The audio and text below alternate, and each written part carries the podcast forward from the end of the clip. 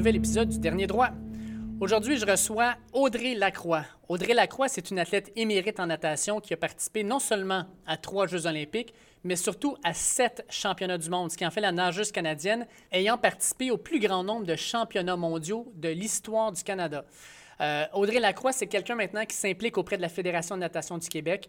Et avec elle, on a plusieurs discussions super intéressantes, non seulement sur ses expériences en tant que nageuse, mais on termine avec un petit jeu super intéressant où je nomme des nageurs qui ont marqué les deux dernières décennies avec lesquels elle a nagé ou compétitionné et elle me dit qu'est-ce qu'elle pense de ces personnes-là ou qu'est-ce qui lui vient à l'esprit en premier. Fait que vraiment super intéressant. Là, si vous avez l'occasion, allez écouter ça euh, dès que vous pouvez. C'est vraiment un segment hyper instructif sur des grandes vedettes du sport. Comme d'habitude, je vous invite à cliquer sur le bouton Suivre juste à côté du nom du podcast sur la plateforme que vous utilisez pour écouter votre podcast. En cliquant sur Suivre, vous allez pouvoir recevoir au fur et à mesure que les épisodes sortent euh, le téléchargement de l'épisode pour que vous puissiez l'écouter au moment où ça vous plaît, que ce soit dans le trafic, euh, que ce soit le matin en faisant vos exercices, en déjeunant, euh, le soir en allant courir, peu importe. Là. Donc, euh, si vous voulez que je sois dans vos oreilles, ben, cliquez sur le bouton Suivre et vous allez avoir toutes nos dernières entrevues dès que ça sort.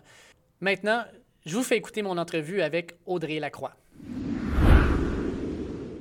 Je suis vraiment, vraiment honoré aujourd'hui de recevoir Audrey Lacroix sur mon podcast. Audrey Lacroix, que j'ai suivi pendant plusieurs années, étant un fan de natation, étant un ancien nageur moi-même, puis ayant eu une sœur nageuse. Fait que ça a été une des athlètes qu'on a suivi le plus dans sa carrière. Puis ben, j'ai l'honneur aujourd'hui de l'avoir avec moi. Bonjour Audrey, comment ça va? Allô, ça va bien? J'aime toujours ça parler de natation. Puis... c'est encore natation. Là. Ben, c'est ce que j'aime entendre parce que il y, y, a des athlètes là, après leur, carrière, ils sont un peu aigris, euh, qui veulent vraiment se déconnecter de leur image de sportif, de leur sport. Puis il y en a d'autres au contraire, c'est comme ben, je le vois avec toi, c'est une passion qui, roule encore. Tu travailles même pour la Fédération de natation du Québec. Fait que tu es, clairement encore impliqué dans le sport qui t'a donné tant, je pense, dans ta carrière. Là. Euh, oui, tu sais, puis honnêtement, je nage pas, là, ben, c'est sûr que la pandémie, ça aide pas, mais je nageais pas à chaque semaine. Mm. pour faire le sport, j'ai goût, je pense, d'explorer d'autres possibilités, puis de mettre mon temps peut-être ailleurs, euh, puis de me tenir en forme d'une autre façon. Mais pour ce qui est de revenir sur ce que j'ai appris à travers mes années de natation, ça me sert encore à tous les jours là, dans, mon travail, puis pas parce que je travaille euh, à la Fédé de natation. Là, mm. Je parle de ce que j'ai appris, comment créer des liens, des trucs vraiment plus humains que euh, spécifiques à la natation, là, euh, qui me servent encore tous les jours. Fait que, moi-même, j'ai à me rappeler ma carrière de natation euh, plusieurs fois par semaine pour me dire, OK, ben, tu sais, il y a eu ça, puis j'ai réussi à surmonter ce défi-là en utilisant telle stratégie, ben sûrement je peux faire la, même chose dans mon travail, tu sais. Puis, euh, ben, j'essaie aussi de, partager mon expérience, là, euh, que ce soit, euh, bon, jusqu'à tout récemment, je faisais beaucoup de conférences dans les écoles avec le programme Jouer gagnant. puis, tu sais, c'est toujours un plaisir pour moi de partager avec des gens qui connaissent la natation ou parfois des gens qui pas du tout, leur faire découvrir ce sport-là, puis que ce soit au point de vue des opportunités que ça donne. un sport comme la natation, ou euh, encore euh, ben de, leur faire découvrir vraiment la, technique de cette discipline-là. Tu as nagé pas mal toute ta vie. Quand tu as décidé de prendre ta retraite de la compétition, euh, est-ce que tu as pris un break complet de la piscine? Parce que moi, je me rappelle ma soeur qui a nagé aussi pendant presque 20 ans, quand elle a décidé d'accrocher son costume, là, elle n'a pas nagé pendant pratiquement sept ans. Elle ne voulait rien savoir de retourner dans une piscine. Elle dit c'est l'endroit où j'ai le plus souffert de ma vie. J'en prends un break. Est-ce que ça a été la même chose de ton côté? Vraiment pas. Je dirais que ça a été le contraire. je disais tantôt que je nage pas à toutes les semaines. puis, euh, ben, honnêtement, depuis un an, c'est un petit peu plus compliqué. Puis, euh, je fais autre chose. Mais non, moi, j'ai fait complètement l'opposé de ça, c'est-à-dire que j'ai vraiment arrêté graduellement. C'est-à-dire que je me suis pas dit, OK, là, c'est fini, puis je nage plus jamais. Euh, puis, euh, donc, euh, tu sais, je suis allée aux Jeux Olympiques, je savais que c'était pas mal la fin, là, tu sais, que, c'était la retraite sportive, mais je suis retournée à l'entraînement après avec un groupe de jeunes à Montréal. j'ai participé au championnat du monde en petit bassin en décembre avec l'entraînement que je, tu sais, je m'entraînais une fois par jour jusqu'en décembre. puis en étant consciente des résultats que ça allait donner. mais tu juste être là pour faire de mon mieux, pousser, voir ce que j'étais capable de faire. Puis par après, en janvier, je pensais que peut-être je n'allais pas retourner à la piscine, mais finalement, j'y allais quand même, tu sais, trois, quatre fois semaine, faire l'entraînement complet, puis des fois, euh, je sortais de l'eau après une heure, puis c'était hey, euh, j'ai du travail aujourd'hui, j'en ai assez. Euh, puis, tu sais, c'était bien correct. J'ai fait quand même des compétitions là, pour le plaisir. Je m'inscrivais à certaines épreuves à travers mon horaire de travail. puis, en mai, j'ai participé à une invitation, là, puis j'ai fait plein d'épreuves. J'ai été à piscine trois jours avec les jeunes, des adolescents. Euh, je pense que j'ai fait sept épreuves. Euh, tu sais, le 50 dos, le 200 libre. Puis, euh, je savais que c'était comme l'été, je n'allais pas faire les championnats canadiens ni de grosses compétitions comme ça. Finalement, ça a été ça ma dernière compétition. Il y, a des projets qui sont arrivés. Je savais, en mai, lorsque j'ai participé à la compétition, que j'avais un voyage en juin à l'Académie internationale olympique qui invite des Olympiens pour participer à une espèce de forum. Euh, fait que je savais que j'allais là en juin, fait que j'allais pas vraiment m'entraîner. Il y a eu des projets qui sont arrivés au travail aussi, fait que je suis jamais retournée euh, à l'entraînement comme tel. après ça, lorsque euh, septembre est arrivé, je suis retournée à la piscine un peu comme tout le monde, dans le bain libre, faire des longueurs pour le plaisir. Puis, deux fois semaine peut-être, des fois trois, dépendamment comment ça me tentait. Fait que ça a vraiment été comme progressif. Je me suis pas dit, OK, là, c'est ma dernière compétition, je retourne plus jamais, euh, je fais plus jamais ça. Je me suis laissé le droit de, ben, là, en mai, c'est ma dernière compétition avec des jeunes ados, puis c'était le fun, honnêtement. Mhm. Puis je me suis dit, ben, si ça me tente de me réinscrire à une compétition en octobre, ben, j'irai. Puis finalement, ben, ça me tentait pas tant que ça. je me suis juste pas réinscrite, j'ai continué à nager pour le fun par moi-même. Quand tu dis que tu fais des bains libres, est-ce que euh, est-ce que tu es encore derrière la tête, tu dis, OK, je vais faire un 4x200, il faut que j'y rentre en moins de 3 minutes, ou euh, est-ce que c'est vraiment, tu fais juste faire des longueurs, tu calcules de temps en temps, OK, je suis rendu à 50 longueurs, puis on y va vraiment là, comme, comme tu le veux? Ben, il y a les deux. Des fois, je m'amuse à refaire des entraînements que je trouvais le fun quand j'étais athlète. Euh, mais honnêtement, pour les temps, j'essaie de ne pas regarder. À part peut-être dans des affaires qui, qui sont moins confrontantes pour moi, parce que personne n'a le goût de voir qu'il est comme 10 secondes plus là, là que, même si je sais que sais, mon meilleur temps, c'était quand je m'entraînais pour les Jeux olympiques, puis tu sais, que j'étais comme super en forme, puis quand même plus jeune, tu sais, que j'ai vieilli comme tout le monde. Mais, euh, tu sais, personne n'a le goût de voir ça, là, même si tu as 50 plus, tu sais que tu es plus lent, pas besoin d'avoir la confirmation. Euh, fait que des fois, je me teste plus déjà à voir comment je suis capable de faire aux 50 mètres kick. ça me dérange moins d'être plus lente. Mais, euh, mais d'autres fois, j'allais à la piscine, moi, je pensais, parce que quand je m'entraînais, je, me souvenais que des fois, mon esprit vagabondait, puis ça me donnait plein d'idées, j'étais bien créative. Euh, mais que, tu sais, quand tu es athlète de haut niveau, tu as un entraînement à faire, puis justement, mhm. tu as des temps à rentrer, une technique à, laquelle penser. Le coach derrière qui pousse. Le coach derrière, tu sais, les coéquipiers et tout. Là, je me disais, quand je vais aller euh, nager par moi-même, mais des fois, je pourrais essayer là, de juste, euh, justement, là, euh, être créative pour m'aider dans mon travail parce que je suis en rédaction. Donc, des fois, je suis comme, ah, je, je ferais penser au projet là, quand je vais nager, puis il me semble. Puis finalement, c'est pratiquement jamais arrivé. Ça, ce qui se produit souvent quand euh, quand je nage, puis juste sans penser au nombre de longueurs, sans penser au temps, c'est vraiment méditatif. Ma tête se vide, puis je pense à rien vraiment, à part ma respiration, puis euh, comment je me sens dans l'eau. Puis euh, donc, je suis moins distraite maintenant quand je nage que lorsque j'étais athlète, puis que c'est un peu sur le pilote automatique qui me permettait de, de, chanter des chansons, puis de penser à d'autres choses. Là, mm. Non, tu sais, les, quelques fois que je vais à la piscine, c'est, je dirais vraiment que c'est méditatif. Tu sais, je pense à rien. Euh, c'est vraiment, c'est vraiment zen parce que quand, tu sais, j'ai arrêté de nager, puis j'ai commencé à faire des triathlons, puis des demi-Ironman, puis juste de suivre la ligne dans le fond de la piscine, comme tu dis, de, compter mes, mes, coups de bras pour mes respirations, de mm. faire mes virages. Quand je suis au dos, OK, il y a les drapeaux, cinq coups de bras. C'est tellement zen, puis comme tu dis, on pense à rien, on fait juste se concentrer sur ce qu'on est en train de faire là, chose qu'on fait jamais d'habitude. Après, travail, non. C'est les coups de bras, le feeling dans l'eau, euh, les tractions, euh, la respiration, puis euh, c'est ça. Je profite du moment. Puis, euh, puis quand ça me tente plus, que ça fasse une demi-heure ou une heure et demie que je suis dans l'eau, j'arrête là. Puis c'est tout. voilà. Écoute, on va revenir, on va faire ce qu'on appelle en anglais un, même, un, turn back to memory lane. On va revenir un peu sur ta carrière parce que je considère probablement que tu es l'une des meilleures nageuses québécoises de l'histoire. Euh, quand on regarde ton palmarès, c'est étincelant. Premièrement, on commence toujours avec triple olympienne en 2012, mm. en, 2000, euh, excuse, en 2008, en 2012 et en 2016. Euh, fait que tu commences avec juste ça, c'est comme, OK, une triple olympienne, c'est pas rien. Tu as été à sept championnats du monde. Ton premier, c'était en 2001. Tu as le record canadien à ce niveau-là. Il n'y a pas d'autres nageurs ou nageurs, je pense, qui ont dépassé le 7. Parce que, on a regardé là, avec les gens de Natation Canada. Puis il était pas mal sûr que non.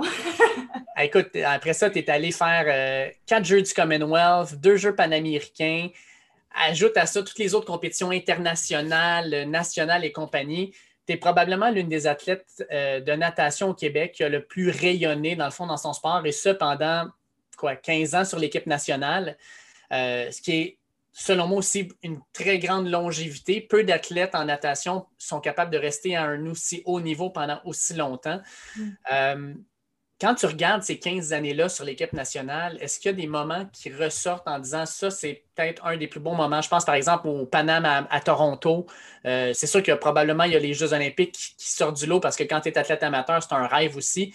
Est-ce qu'il y, a un ou deux moments dans tout ça, en 15 ans, où tu te dis ces moments-là, c'est des moments pour moi que je vais chérir toute ma vie? Euh, oui, tu sais, puis c'est sûr que les Jeux olympiques, c'est spécial à chaque fois, mais moi, j'ai un petit fait pour ceux de 2012. Je pense que mon... Euh, ce pourquoi je voulais retourner aux Jeux olympiques une deuxième fois, à ce moment-là de ma carrière, c'était vraiment parce que je suis allée à Beijing, puis j'avais des gros objectifs qui ne se sont pas concrétisés. Puis quand je suis revenue, euh, j'avais l'impression qu'il me manquait quelque chose à mon expérience olympique. Puis pendant longtemps, pendant comme trois ans, j'étais convaincue que ce qui manquait là, pour dire OK, je suis olympienne, j'étais sûre que c'était un temps, c'était un rang, c'était de faire la finale dans mon épreuve individuelle. Puis finalement, euh, avant, euh, avant Londres, j'ai eu à surmonter des défis qui ont affecté un peu mon entraînement. J'ai euh, fait beaucoup d'anxiété, puis ça m'a rendu physiquement là, un, peu, un peu malade. Fait que avant Londres, j'ai eu à, prendre conscience que si j'allais là juste pour faire la finale, pour euh, faire mon meilleur temps à vie ou euh, tu sais vraiment que ben, il y avait peu de chances que ça arrive. Là. Mm-hmm. Puis en même temps, en étant conscience de ça, je me suis dit ben pourquoi je veux aller là? Tu sais, qu'est-ce qui manque là, à mon expérience olympique que si jamais j'arrête ma carrière après Londres, que euh, je vais pouvoir me dire que je suis satisfaite. Puis finalement, je me suis rendu compte que c'était pas tant le rang ou le temps qui, euh, qui faisait en sorte que je me sentais comme une Olympienne incomplète. C'est parce que j'avais eu mon couloir aux Jeux Olympiques de Pékin, puis j'avais pas eu de plaisir à faire ma course. Tu sais, j'avais l'impression d'avoir manqué mon moment, d'avoir passé par-dessus parce qu'il y avait euh, beaucoup de pression, que je m'étais mise moi-même. Puis, euh, fait qu'à Londres, vraiment, je me suis dit, ben, cette, année, j'ai eu à surmonter des défis. J'ai pas vraiment de chance de médaille, mais je veux faire la meilleure course possible. Euh, je veux nager aux Jeux olympiques, ma course préférée, devant les 15 000 personnes d'un gradin. Puis moi, j'aime ça. J'ai toujours aimé ça, faire des spectacles. Mm-hmm. Euh, fait que là, c'est le plus gros spectacle sportif au monde. ça fait depuis que je suis toute petite que je pense à ça, que j'ai vu ça à la TV, puis je me dis, OK, moi, c'est là que je m'en vais. Fait que c'était ça. Mon, le feeling que je recherchais, c'était ça. Puis ça m'a permis de manger vite. Là. Euh, mhm. j'ai pas de regrets. J'ai terminé 12e aux Jeux Olympiques de Londres. C'est mon meilleur résultat à des Jeux Olympiques. Puis, euh, hey, c'était cool. Je me souviens de ma demi-finale euh, quand j'étais dans l'eau. Puis là, je voyais les autres nageuses. Puis, tu sais, vraiment, là, je savais que, que, que, je faisais une bonne course. Puis, je me sentais bien. Puis que j'y allais à fond. Tu sais, puis c'était une course vraiment le fun.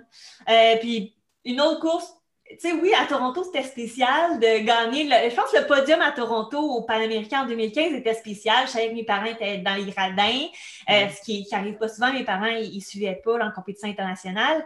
Mais vraiment, la combinaison podium-course, la plus spéciale pour moi, c'est celle de, au Jeux du Commonwealth en 2014, quand j'ai gagné la médaille d'or. Je pense que c'est, si on prend toute la soirée, là, à part les Jeux olympiques, c'est vraiment ma soirée la plus spéciale. Euh, c'était c'est une course que je suis vraiment fière mhm. d'avoir euh, de ce que j'ai fait là. en, plus, à ce moment-là, tu avais quoi? Je pense que tu avais 30 ans? J'avais 30 ans. et euh, puis, j'avais déjà gagné une médaille de bronze au Commonwealth au 100 mètres papillon, une médaille d'argent aux 200 mètres en 2010. Puis, puis, honnêtement, moi, je voulais gagner la médaille d'or. C'était ça mon objectif. Puis je le savais que sur le papier, c'était pas moi la plus vite. Là. Il y avait deux Australiennes qui avaient fait comme quasiment une seconde et demie plus vite que euh, ce que moi j'avais fait cette saison-là.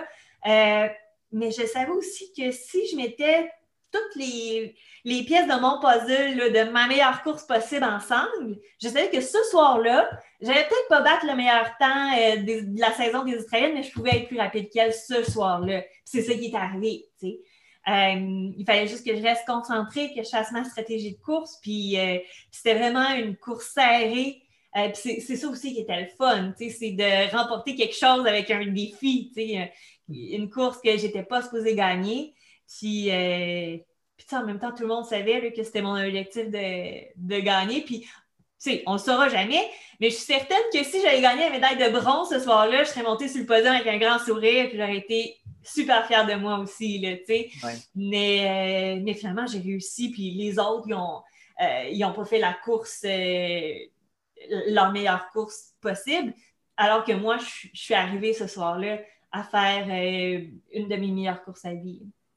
Faut que je te pose une question par rapport à ça, parce que tu dis en 2011, tu as eu des problèmes d'anxiété. je peux comprendre aussi que comme athlète, on en parlait avant de commencer l'entrevue, l'athlète olympique est vraiment. Euh, en tout cas, il, y a, vraiment un focus qui est posé sur lui pendant le cycle olympique. Fait que le cycle olympique, normalement, c'est une durée d'à peu près deux, trois mois, des qualifications, normalement jusqu'aux Jeux, puis un petit peu après les Jeux. Puis après ça, on retombe dans l'oubli. Je donne l'exemple de 2014, tu gagnes la médaille d'or au Jeux du Commonwealth. Je pense qu'à ce moment-là, les médias regardent ça puis disent Oh, Audrey Lacroix est en forme, elle vient de gagner la médaille d'or au Jeux du Commonwealth. Puis dans leur tête à eux, tout de suite, il y a un déclic qui se fait espoir de médaille pour les Jeux olympiques de Rio en 2016. Toi, en tant qu'athlète, cette pression-là qui est placée par les médias sur tes épaules, ça vient-tu avoir un impact sur ta préparation, puis sur ton, ton, euh, ta préparation mentale, puis même physique, dans le fond, pour ta compétition, puis pour tes préparations aux Olympiques, ou au contraire, tu es capable de rester un petit peu à l'extérieur de ça? Puis moi, j'ai parlé à des athlètes qui me disaient la, la pression que moi-même je me mets est beaucoup plus grande que celle que les médias me mettront. Mais en même temps, ça doit avoir un impact quelque mm-hmm. part. Euh, oui, mais tu sais, c'est sûr que moi, j'ai vécu un peu les deux. En 2008, j'avais beaucoup de pression de moi-même, puis de tout le monde aussi, d'attention, alors qu'en 2012, c'était vraiment pas le cas. Euh, puis en 2016 aussi, j'étais une vétérante, euh, peu importe ce qui arrivait. Puis j'étais dans une équipe tellement performante, c'est ça aussi, que j'étais un, potentiel parmi tant d'autres. Mais, mais je pense que c'est d'abord, tu sais, il y a les deux extrêmes. Il y a des athlètes qui, euh, même s'il y a beaucoup d'attention, ils vont complètement faire abstraction, puis ils vont faire leur truc à eux, avec leur, leurs objectifs, leur façon de faire, euh, qui parfois fonctionnent, parfois ne donnent pas les bonnes performances aussi, il faut le dire. Euh, puis il y, en a d'autres qui, qui sont très affectés par ça, puis on, ils doivent euh, apprendre souvent avec l'expérience, malheureusement. Je dis malheureusement parce que si tu prends de l'expérience, parce qu'il y a des fois où ça a moins bien été, mhm. tu es moins bien arrivé à gérer cette pression-là. Euh, puis avec l'expérience, tu réussis à trouver un peu euh, le côté positif de ça. Moi, je pense que c'est ça qui est arrivé.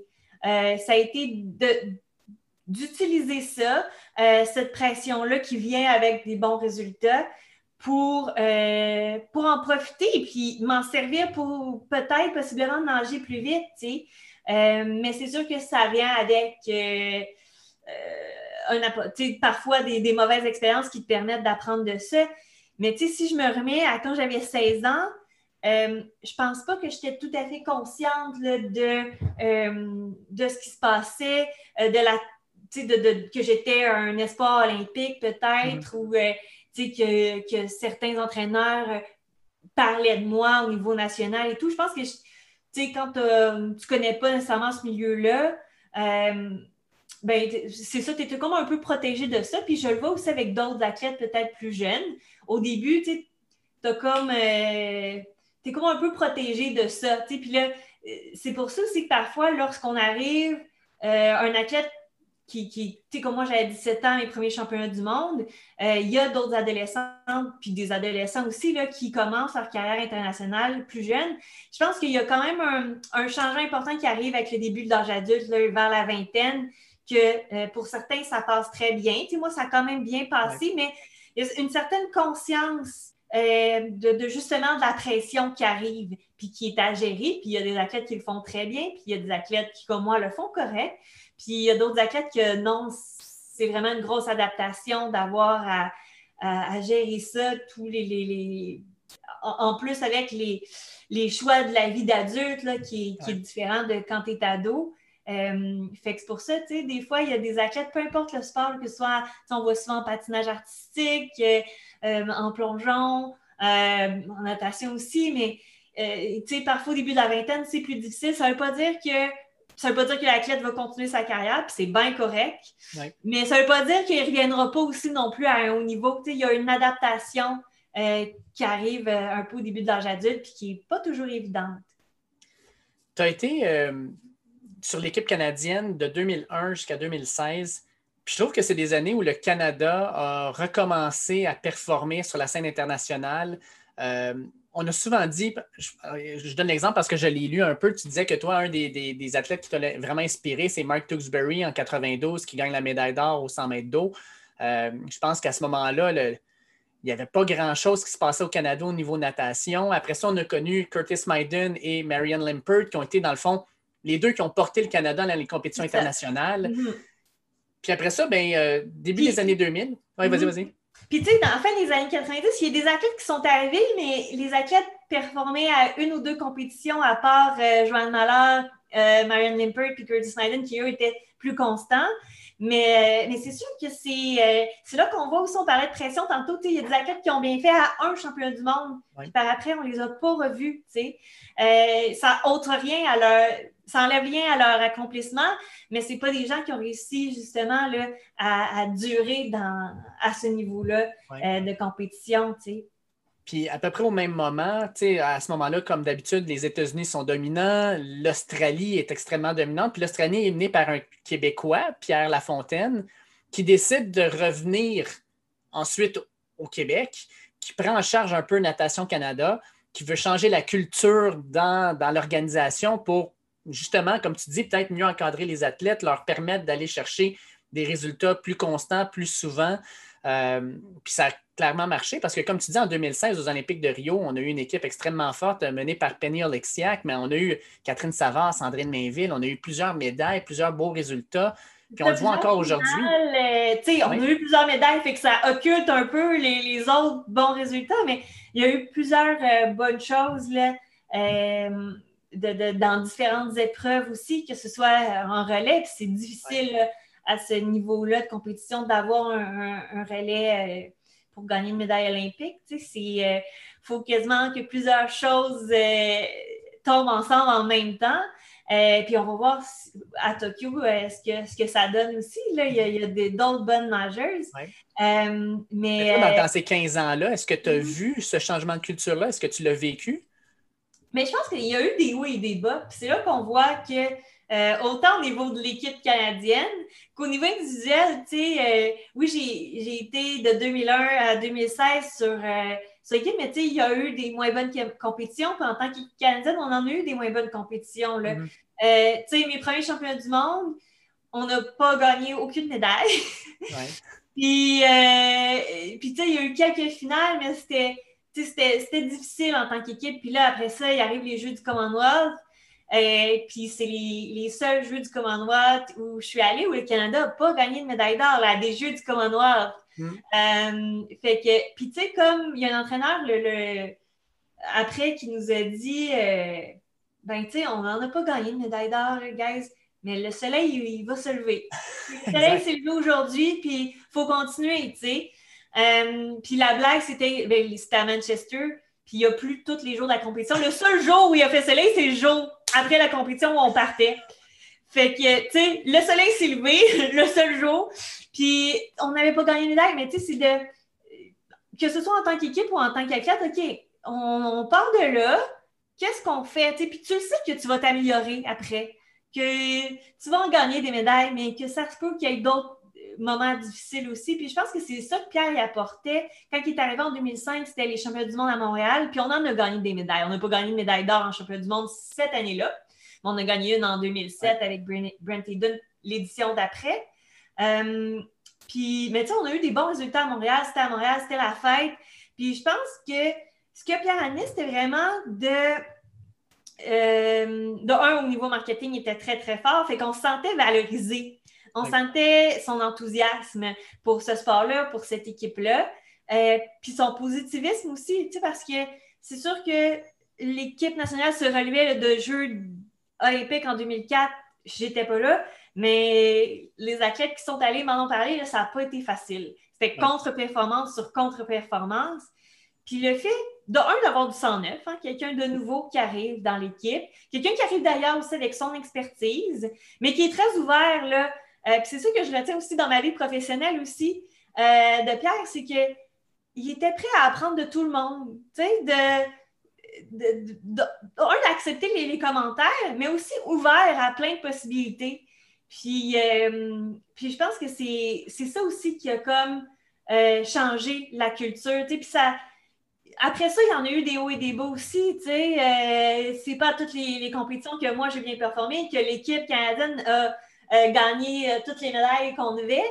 Mais, euh, mais au bout du compte, je pense que il faut aussi voir les, petites victoires. Puis Pierre était très bon là-dedans aussi, avec moi personnellement aussi, de, de, pointer, ben, tu sais, cette compétition-là, il est arrivé telle affaire, mais c'est ça, c'est comme une petite victoire que on va peut-être pas, tu n'as peut-être pas le goût de, partager ça avec tout le monde, mais tu devrais être fier de ça. Puis euh, ça m'a, c'est entre autres avec des, gens comme ça euh, que j'ai pu toffer aussi longtemps, avec cette espèce de physiologie-là de on est ouvert à apprendre, on a toujours quelque chose à faire pour s'améliorer, pour voir les choses différemment. Euh, on célèbre les petites victoires, on apprécie les réalisations, que ce soit de nous-mêmes ou des coéquipiers, puis on, les célèbre à notre façon. Puis, puis on, va de l'avant, puis on, si ça va bien, on continue à travailler parce que, euh, tu sais, encore aujourd'hui, euh, les gens qui sont à ce niveau-là, que ce soit les entraîneurs ou les dirigeants, on ne s'assoit pas sur nos lauriers. Puis je pense que c'est dans le sport de haut niveau, c'est comme ça. Tu sais, oui, justement, on célèbre les petites victoires, euh, mais on, se remet au travail, on évalue qu'est-ce qu'il y a euh, à travailler pour la prochaine fois aussi. on fait les deux. Je pense que mm-hmm. c'est ça qui est important. OK, tu as fini cinquième, super. Tu genre, au championnat du monde, c'était mon cas en 2007, j'ai fini cinquième, puis tu sais, oui, il y avait un petit pincement, je n'ai pas gagné de médaille, mais il y a des entraîneurs qui m'accompagnaient qui ont dit non, non, là, c'est une méchante réalisation que tu as faite, on se l'a, sais. Mais là, quelques jours après, OK, comment on fait pour amener cette course-là à un autre niveau, tu sais? Puis quelques mois plus tard, j'étais quand même plus vite qu'au championnat du monde, tu sais. Et puis j'ai vu plein d'athlètes faire ça, là. Tu sais, Ryan Cochrane, après avoir gagné sa médaille de bronze à Pékin, euh, là, il a célébré, il est allé sur le podium, tout ça. Puis j'étais avec lui et son entraîneur, Randy Bennett. Quelques heures après, on se déplaçait pour une entrevue média.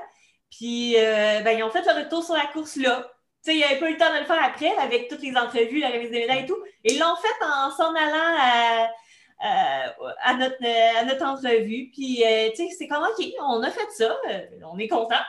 Mais il va y avoir d'autres courses de 1500. Qu'est-ce qu'on a à travailler? Tu sais, ben, c'est pas les bons points aussi, mais ils se sont remis au travail tout de suite. Puis, c'est quelque chose que j'ai gardé en tête aussi, tu sais, moi, dans, dans ma carrière. Je ne sais pas si tu es au courant, mais tu as un des records qui tient le plus longtemps en natation féminine. Tu as le record canadien aux 200 mètres papillon qui tient toujours, qui date du 30 juillet 2009, que tu as effectué en demi-finale au championnat du monde en Italie. Un euh, petit 2 minutes 5, 95 centièmes. C'était pas en demi-finale, c'était en finale. et je m'en souviens très bien. et je vais te raconter pourquoi. vas-y, vas-y. donc, on est en championnat du monde. Puis oui, mon temps, 295, c'est rapide. On avait des maillots rapides cette année-là. Donc, c'est... C'était-tu les moments où les, les, maillots étaient les, les, full body, là? Oui.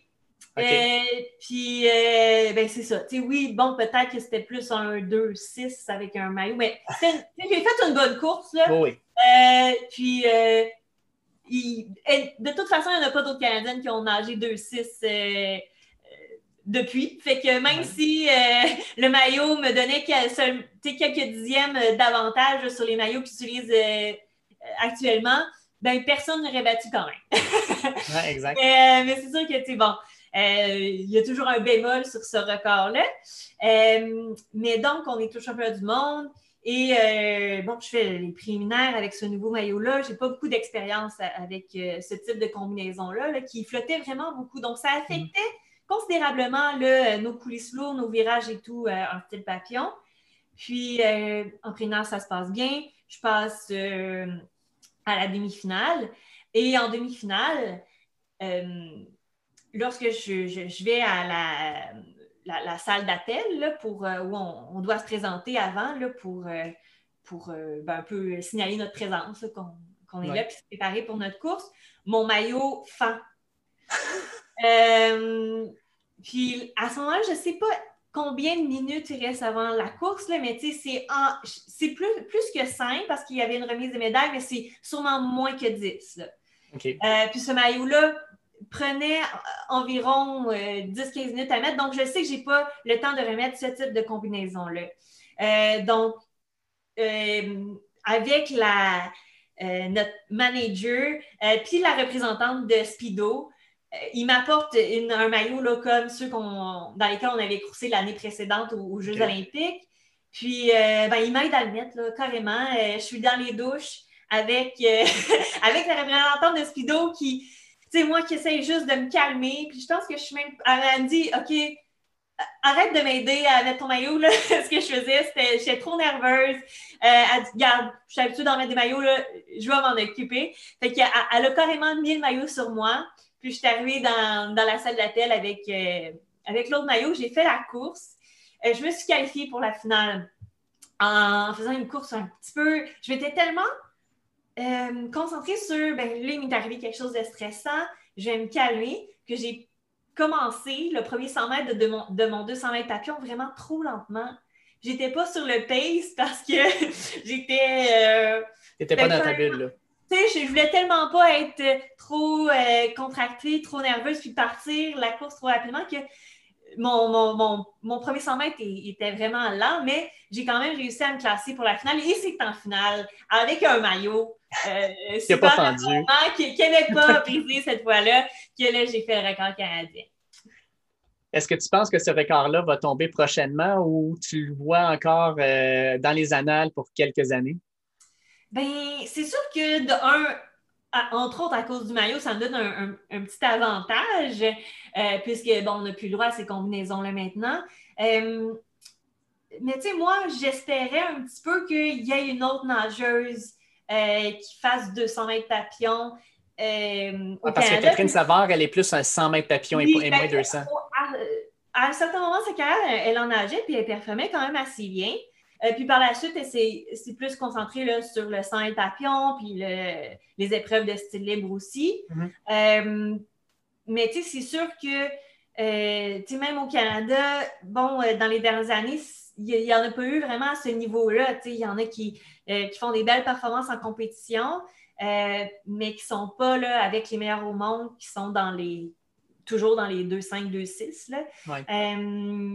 Donc, euh, c'est ça, je ne sais pas si ça va être euh, d'ici peut-être Paris, qui va avoir euh, des nageuses qui vont percer, des jeunes adolescentes maintenant qui vont, qui vont s'améliorer puis atteindre ce niveau-là. Ou, tu sais, les athlètes actuelles, il y en a encore en début, début vingtaine, Marie-Sophie et tout, mais tu sais, c'est sûr qu'à 2-9, 2-10, pour arriver au 2-5, je le sais, le chemin, je l'ai fait. Tu sais, il y a quand même beaucoup de choses à, à comprendre avant d'en arriver là, tu sais, puis de, que ce soit au niveau de la stratégie, de l'entraînement aussi, euh, pour être capable de, passer de où sont les filles au Canada présentement, là, un 2-9, 2-10, puis euh, d'arriver à faire un, 2-5 euh, comme ça. je vais te poser une question, puis après ça, je, te propose un jeu, OK? La, question que je te, pose, c'est simple, c'est euh, tu fais 5 pieds 4. Quand tu étais sur les blocs, souvent, tu étais probablement l'une des plus petites sur les blocs. Est-ce que pour toi, tu l'as toujours vu comme un désavantage ou comme quelque chose à surmonter, le fait que les filles à côté de toi, souvent, c'était 5 pieds 9, 5 pieds 10, des fois même 6 pieds? Est-ce que tu as vu ça comme une épreuve de plus ou au contraire, ça ne te passait même pas pour la tête parce que tu étais capable de compétitionner contre les, autres? Euh, ben, je pense qu'au début de ma carrière, ça m'affectait un petit peu. Surtout que je mangeais plus du 100 mètres, puis je le sentais plus. Mais tu sais, en même temps, je dis ça, mais Maggie McNeil est un petit peu plus grande que moi, mais pas beaucoup. Là, puis elle a, mm-hmm championne du monde au 100 mètres papillon. Puis j'imagine, elle, ça la dérange pas. Mais moi, ça m'affectait peut-être un petit peu plus quand je nageais sur ça du 100 mètres. Euh, peut-être aussi juste mes départs n'étaient pas optimales, tu sais, mais euh, à la fin de ma carrière, je pense que c'était plus un enjeu. Tu sais, à, la limite, je m'en rendais même plus compte que euh, la plupart étaient plus grandes que moi. tu sais, lorsque je regardais des vidéos, peut-être plus au début vingtaine, je voyais que oui, j'étais plus petite, possiblement moins puissante, mhm. mais pour un 200 mètres papillon, ça, ça m'obligeait à nager la course peut-être un petit peu différemment. Euh, tu sais, tu as parlé de six pieds, là, je nageais euh, jusqu'en 2008 contre une nageuse polonaise qui était euh, ben, qui avait un record du monde à, ce moment-là. elle s'appelait Otilia Yadrzak. Puis mhm. elle mesurait au moins six pieds, mais peut-être six pieds un. Elle était vraiment très grande. Et euh, j'avais remarqué, bon, mais c'est quoi, elle, elle, nage, moi, puis pendant qu'elle donnait un coup de bras, j'en donnais un et demi. Quand même. Hein? Mais, euh, mais tu sais, en même temps, je me dis, ben, au bout de la course, euh, ben, tu sais, des fois, j'étais presque aussi rapide qu'elle. Puis des fois, tu sais, c'est arrivé en 25 mètres avec les virages et tout, où je suis plus petite, je suis moins puissante à chaque fois que je pousse du mur, j'avais quand même été plus rapide qu'elle, tu sais. Euh, fait ça, je pense que ça m'obligeait à travailler les choses différemment, peut-être ajuster, euh, à me concentrer sur ma stratégie de course à moi. Euh, mettons, je nageais comme Catherine, en, Catherine Savard en championnat canadien, mais je savais que possiblement elle allait commencer le, 200 mètres plus vite que moi. C'est une mhm. spécialiste du, 100 mètres, elle a de la vitesse en masse. Mais moi, je me concentrais sur mes attitudes. Puis si j'essaie d'être plus vite que Catherine de premier semestre, ça va pas fonctionner. C'est pas mes habilités à moi, ça. C'est pas là que je shine, moi. Moi, où je suis, puis tu sais, je dis ça euh, en toute humilité, où je suis exceptionnelle, c'est le dernier 50 mètres de la course. Donc, il faut que je m'arrange pour euh, avoir, euh, ben, avoir fait le travail d'entraînement pour être en mesure d'utiliser cette aptitude-là, cette qualité-là que j'ai de garder une bonne technique, d'avoir une bonne endurance. Puis, il ne faut pas que le jour de la course, je me laisse déconcentrer par quelqu'un qui a des aptitudes, des habiletés différentes, puis, puis que moi, ça m'empêche de shiner à, puis de, faire ma course comme ce que je suis capable. Tu sais, je disais tantôt, euh, je parlais tantôt des pièces de mon casse-tête, mais c'est ça, tu sais, on fait tout le 200 mètres papillon, mais on a tous des morceaux de casse-tête différents, puis si mhm. tu essaies de prendre un morceau de l'autre, ben ça va faire en sorte que ton morceau, qui peut-être toi fonctionnait super bien, sur lequel tu as travaillé beaucoup de temps d'entraînement, ben là, il s'emboîtera plus, parce que euh, tu as pris le début de course à Catherine, ça ne marchera pas, ça ne s'emboîtera pas dans euh, ma stratégie à moi, tu. Puis, euh, puis, là, on parle de, c'est quand même une autre nageuse qui a un physique très semblable au mien. Mais là, t'imagines si tu as une nageuse qui est très grande, très puissante, qui, elle, mise davantage sur les coulisses sous l'eau, par exemple, si tu te mets à te poser des questions à chaque fois que, euh, pendant la course, à chaque fois qu'elle fait quelque chose qui est, différent de toi ou tu essayes de la copier même, tu sais, euh, ça fonctionnera possiblement pas, tu. Moi, c'est ça que je faisais, je m'inspirais de voir, tu j'essayais des choses aussi, puis ça ne fonctionnait pas toujours. Je voyais, OK, ben là, telle nageuse a fait ça comme ça, je vais l'essayer, voir si ça fonctionne. Mm-hmm. Euh, puis, il y a des choses que j'ai gardées, puis je disais, ah, ben, j'ai réussi à améliorer mes morceaux de casse-tête en m'inspirant d'une de mes rivales. Puis il y a d'autres choses que ça ne fonctionne pas. Euh, moi, respirer à, tous les coups pendant mon 200 mètres papillon, à tous les coups de bras, ça ne fonctionnait pas.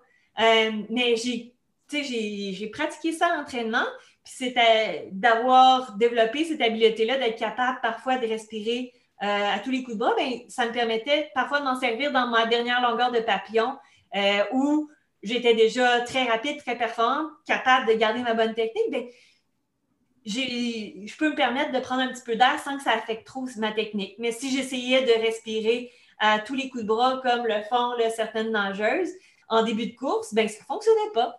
Mm. Euh, c'est ça aussi. Fait que, oui, le physique, qui moi, j'étais plus différente, mais en même temps, si on y pense, tout le monde est un petit peu différent. Tout le monde a ses habiletés, euh, ses talents particuliers, Je veux terminer avec un petit jeu avec toi parce que dans tes 15 années sur l'équipe nationale, tu as participé à plein de compétitions puis tu as côtoyé ce que je considère comme étant certains des plus grands nageurs de l'histoire. Fait que je vais te nommer un nom, puis je veux que tu me dises la première chose qui te vient en tête quand je parle de ce nageur-là. Ça, va être des, ça peut être des masculins ou des féminins. Parce que tu en as sûrement côtoyé, même si tu nageais pas contre des gars, tu les as quand même vus. Oui, oui, c'est ça. Je les ai côtoyés. Euh, je commence avec Ian Thorpe, la torpille australienne euh, qui a été pendant plusieurs années le meilleur nageur sur la planète. Il faisait pas de demi-mesure dans tout. Dans son entraînement, euh, dans ses relations avec les fans. Je pense que c'était quelqu'un qui était intense, entier. Puis, fait que c'est ça, je l'ai vu là, signer des autographes pendant un bon 30 minutes. Là. Euh, puis, tu sais, en Australie, c'était une grosse vedette. Il passait beaucoup de temps à donner des entrevues. Euh, puis, ceci, cela étant dit, il mettait toutes les heures euh, d'entraînement nécessaires là. Pour avoir les performances. Puis, on s'entend, c'est un nageur de 400 mètres. Oui, il a pris sa retraite relativement jeune, mais il avait pas nécessairement le physique parfait pour nager cette épreuve-là non plus. donc, ça lui laissait aucune euh, marge de, manœuvre. Là, il devait vraiment tout faire, sa préparation à la perfection pour être en mesure de, euh, de, pouvoir avoir l'endurance de, bien faire ces courses, euh, cette course-là de 400 mètres avec un physique aussi impressionnant. Tu as parlé d'une des personnes qui t'a inspiré. Tu n'as pas nagé, tu ne l'as pas vu nager en, en, vrai probablement, mais tu l'as probablement côtoyé ailleurs. Je veux que tu me parles un peu de Mark Tewksbury. Je pense que c'est une perte, parce que je ne l'ai pas connu en tant qu'athlète, je ne sais pas comment il s'entraînait. Euh, quand tu le regardes dans les médias, ça a tellement l'air d'un bon Jack, ça a tellement l'air d'un gars super sympathique. C'est ça, j'allais dire, sa personnalité est pétillante. Puis, tu sais, oui, c'est facile à dire dans, dans ses entrevues euh, il est, ou dans, dans ce qu'il fait euh, maintenant dans, dans, son travail, tu sais. Mais tu le rencontres là, dans les couloirs à la piscine, il est comme ça. Euh, c'est vraiment sa personnalité. Euh, puis, tu sais, euh, je l'ai. après avoir nagé mon dernier 200 mètres aux Jeux Olympiques de Rio, je vais au une espèce de, de, de, building là, où tous les médias du monde sont là. Puis lui, il était là parce qu'il travaillait pour un, des médias canadiens. Puis il m'a croisé dans le couloir, il était content. Il a dit Hey Audrey, j'ai pas le droit de te demander une photo, mais demande-moi une photo parce que je veux qu'on prenne une photo ensemble. fait ben, je t'en aurais demandé une, fait on va, on va prendre une photo. Mais tu sais, il est vraiment même, il est un peu clown, euh, vraiment, euh, c'est ça, une personnalité pétillante. Tu as le goût d'être avec lui puis de jaser ça parce qu'il est tellement accessible, euh, c'est ça, là, amical. c'est ça, c'est vraiment. OK, fait que ce qu'on voit dans les médias, c'est pas un front, là. Non, non, non, il est vraiment le même, là. Tu rencontres des dépanneur, j'imagine, il est le même, là, parce que, tu sais, j'ai rencontré des fois dans des événements de Natation Canada, ou tu sais, même, il est là comme spectateur, il n'y a, pas de rôle officiel. Puis euh, s'il croise quelqu'un qu'il connaît ou juste peut-être qu'il connaît même pas, mais à qui ça il tente de parler, il va, euh, tu sais, avec cette exubérance-là qu'on voit là, euh, dans les médias. Donc, c'est ça, c'est quelque chose que, que moi j'appréciais beaucoup. Puis je pense que plein de, jeunes nageurs aussi appréciaient j'ai pas le choix de te demander le plus grand de tous les temps. Euh, puis en plus, tu l'as côtoyé pendant presque tous ses grands exploits, Michael Phelps. Je pense euh, que c'était quelqu'un. Tu sais, là, on vient de parler de Mark Tewksbury qui a une personnalité vraiment éclatée. Euh, Michael Phelps, je pense que c'était vraiment quelqu'un qui ne recherchait pas nécessairement l'attention ou. Tu sais, il a eu cette attention-là parce que lui, ce qu'il voulait, c'était nager vite. nager vite à beaucoup d'épreuves. Puis ça, ça donne que c'est arrivé avec beaucoup d'attention, puis, euh, mais c'était pas sûr qu'il recherchait. Mm-hmm. Euh, donc pour lui, c'était comme un petit peu, euh, puis on le sentait aussi en tant qu'athlète, c'était un peu vraiment, on sentait la notion de rançon de la gloire. Mm-hmm. C'est pas pour ça que je fais ça, c'est pas ça qui me motive, mais ça fait partie du deal. fait je vais le faire. Euh, contrairement à, c'est ça, peut-être un Hunter qui était peut-être plus à l'aise, puis sans rechercher ça nécessairement. Euh, on le voit, il, aussitôt qu'il a pris sa retraite, il était commentateur dans les médias. Euh, il est quand même plus, plus volubile aussi. fait que, fait que c'est ça. Je pense que ça, si c'était pas la grosse star, là, ce serait quelqu'un, un nageur assez réservé, qui aurait possiblement pas fait beaucoup de bruit, qui aurait eu quelques amis euh, ici et là, mais que ce ne serait pas le gars euh, euh, que tout le monde connaît. Parce qu'il y en a des nageurs qu'on connaît tous, ceux du milieu, puis qui n'ont jamais gagné de médailles prestigieuses. ils sont sur le circuit depuis longtemps. Tout le monde les connaît parce qu'ils sont flamboyants, parce qu'ils parlent à tout le monde, parce qu'ils organisent plein d'affaires et ils sont très rassembleurs. Euh, ben, c'est pas le cas de Michael Phelps. On va passer du côté féminin. Je vais commencer avec Dara Torres parce que c'est une nageuse qui a nagé jusqu'à 42 ans, qui est allée gagner à 41 ans une médaille olympique. Euh, puis tu parlais tantôt, là, une de mes plus belles réalisations, c'est en 2014, j'avais 30 ans, j'ai gagné une compétition puis, euh, internationale. Puis elle, elle le fait à 42 ans. Toi, à ce moment-là, tu n'es quand même, même pas dans la trentaine, tu n'es même pas proche d'être dans la trentaine, euh, mais ta voix quand même, est-ce que c'est une source d'inspiration de voir une, une maman, à 41 ans, qui se pointe aux Olympiques, qui gagne une médaille? C'est sûr que ça doit être impressionnant. Oui, puis ce qui est impressionnant aussi, c'est que, d'un, elle avait, je pense pas, puis ça, je veux pas ôter rien à personne, ceux qui poursuivent leur carrière pour accomplir des choses, mais elle, euh, on s'entend, elle savait qu'elle n'a pas gagné autant de médailles olympiques euh, après son retour qu'elle n'avait gagné à, l'adolescence puis en tant que jeune adulte. C'est une nageuse qui avait accompli bien des affaires avant son retour à la compétition aux alentours de 2006. Euh, après, après Athènes, euh, donc, je pense pas qu'elle recherchait de, une gloire inachevée. Elle faisait vraiment ça comme défi, tu sais. ben, moi, j'ai cet âge-là, puis j'ai fait ça, puis j'ai arrêté de nager pendant un bout, puis je, je veux voir qu'est-ce que je suis capable de faire. Puis ça a donné une médaille d'argent aux Jeux olympiques. Puis euh, elle, a essayé de faire l'équipe américaine pour les Jeux de ça n'a pas fonctionné. Puis, euh, tu sais, je l'ai vu son entrevue après la course où elle s'est pas qualifiée, puis elle avait l'air très à l'aise avec ça. tu sais, euh, elle n'avait aucun regret. Fait que je pense que c'était ça qui est inspirant. C'était comme, hey, moi, je fais ça parce que ça me tente. C'est tout. Puis, ça a donné une médaille d'argent aux Jeux olympiques, tu sais, euh, contre... Pas si pas si euh, un petit peu. J'en avais une coupe d'autres. Euh, j'avais Katinka Ozu, la Iron Lady, que tu as probablement côtoyée, mais tu as aussi nagé contre elle. Qui était une personne assez particulière. Là. comment tu la percevais? Ben, c'est dur à dire, j'avais pas comme tant de perception que ça de Katinka, mais c'était son, son ex-entraîneur, son mari, euh, son ex-mari maintenant, euh, qui donnait le show. Là, des fois, quand je n'étais pas dans la piscine contre elle, je l'observais, puis il était comme vraiment intense. Fait que, tu sais, Katinka, honnêtement, euh, je pense que j'ai jamais comme vraiment parlé de un à un, tu sais. Euh, puis j'ai quand même parlé à plein d'autres adversaires. Là. Euh, euh, c'est pas que je parlais jamais à personne, mais elle, spécifiquement, je pense que, tu sais, était bien. Tu sais, elle n'avait pas vraiment d'équipe, elle faisait toutes ses affaires individuellement avec son entraîneur. Fait je pense que c'est ça qui m'a marqué, c'est vraiment qu'elle est dans son, son monde, vraiment comme individuelle. Puis, euh, puis c'est comme ça, j'imagine, qu'elle était à l'aise. Alors que moi, ben, que, que ce soit au niveau de l'équipe canadienne ou des gens avec qui je m'entraînais en, centre d'entraînement, euh, je, je, pense que je, même si je suis quelqu'un de, très individuel, puis qui, souvent, j'ai pas besoin de personne, je suis quelqu'un de très solitaire il y a plusieurs fois où j'étais très heureuse de pouvoir m'appuyer sur des coéquipiers, que ce soit en compétition ou à l'entraînement, tu sais.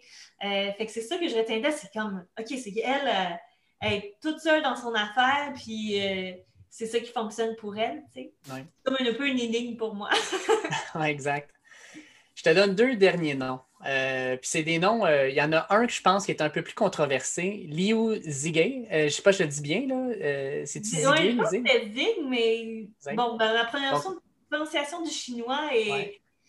C'est ça, l'enjeu chinoise, elle a le record du monde en longue piste, en longue piste, en longue, piscine, en, longue piscine. Elle, là, là. La journée est longue, hein? En piscine de 50 mètres, tiens, avec 2,01,81.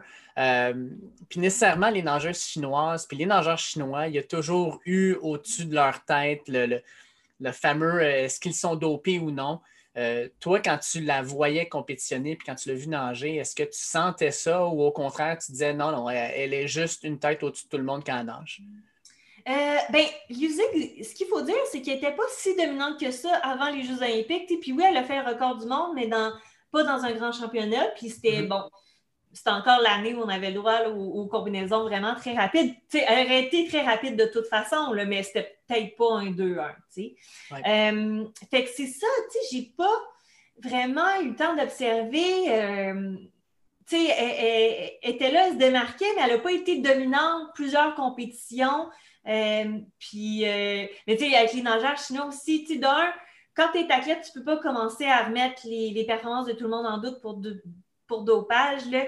Euh, s'il y a des gens qui s'occupent de ça, qui travaillent très, très fort, qui, ont, euh, qui sont des scientifiques, euh, puis, puis des gens qui font les règlements. Je pense à Dick Pound aussi, qui est comme un peu mon coéquipier dans le temps, hein, qui est un ancien nageur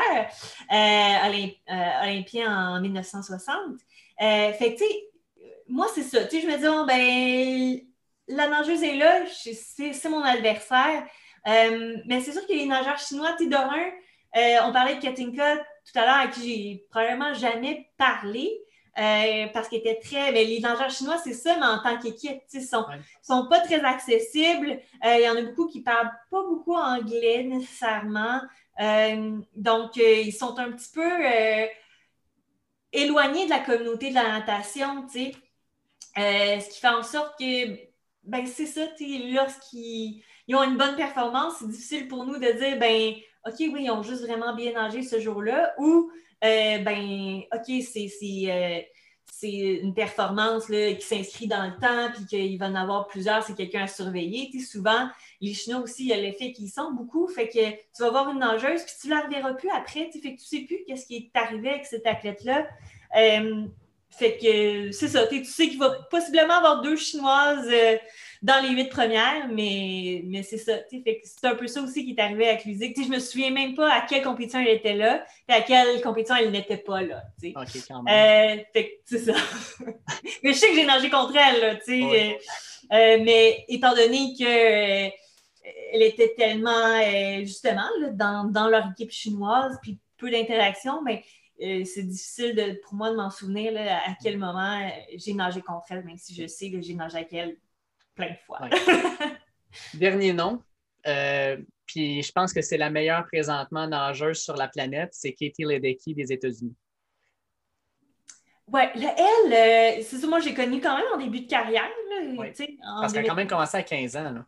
Oui, oui. Donc, euh, mais tu sais, ça, c'était tellement quelqu'un c'est, d'après moi, Katie Ledecky, je ne la connais pas personnellement, mais c'est sûr que c'est une première de classe. Si ce n'est pas une première au niveau scolaire, à la natation, elle agit comme une première de classe.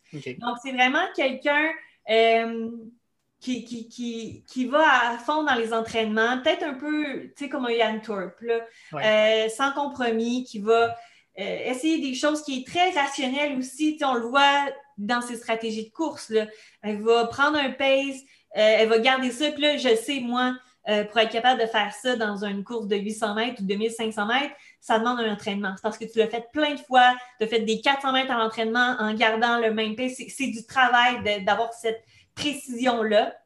Euh, puis elle, elle a le défi là, que quand elle fait des performances incroyables, euh, que ce soit dans une compétition aux États-Unis ou même dans son camp championnat du monde, elle nage toute seule. Il n'y a personne. parce qu'il n'y a jamais personne proche d'elle. Non, donc c'est là que tu vois la préparation que ça demande, puis l'espèce de euh, connaissance de ça. Puis c'est pour ça que je parle d'une première de classe.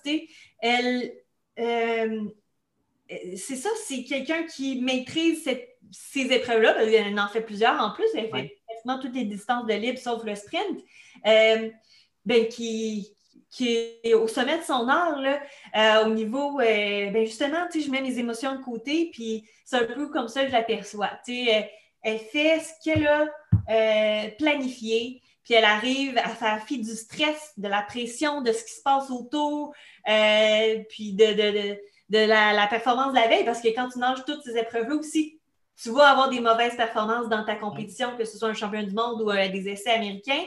Euh, puis à faire fi de tout ça pour arriver puis sortir des performances vraiment incroyables. Fait que je dirais, euh, oui, c'est une première de classe, une cartésienne probablement, là, qui, est, qui est très analytique. Elle rentre dans l'eau, elle se met sur cruise control, puis elle y va.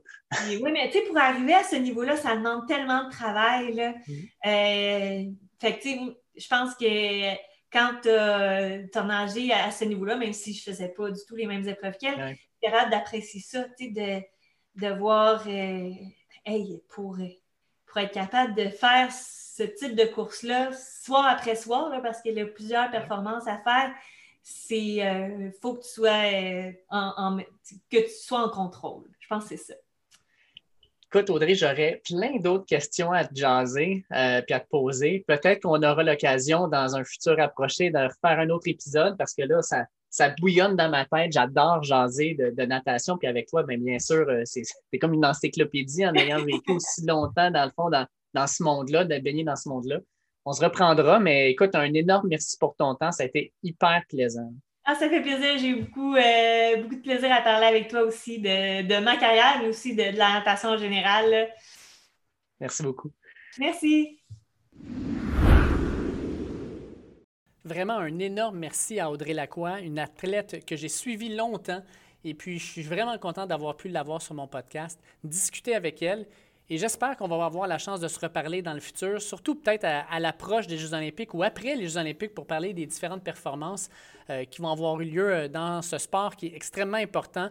Euh, c'est l'un des sports où il y a le plus de médailles qui sont en jeu. Fait j'espère pouvoir reparler à Audrey à ce moment-là.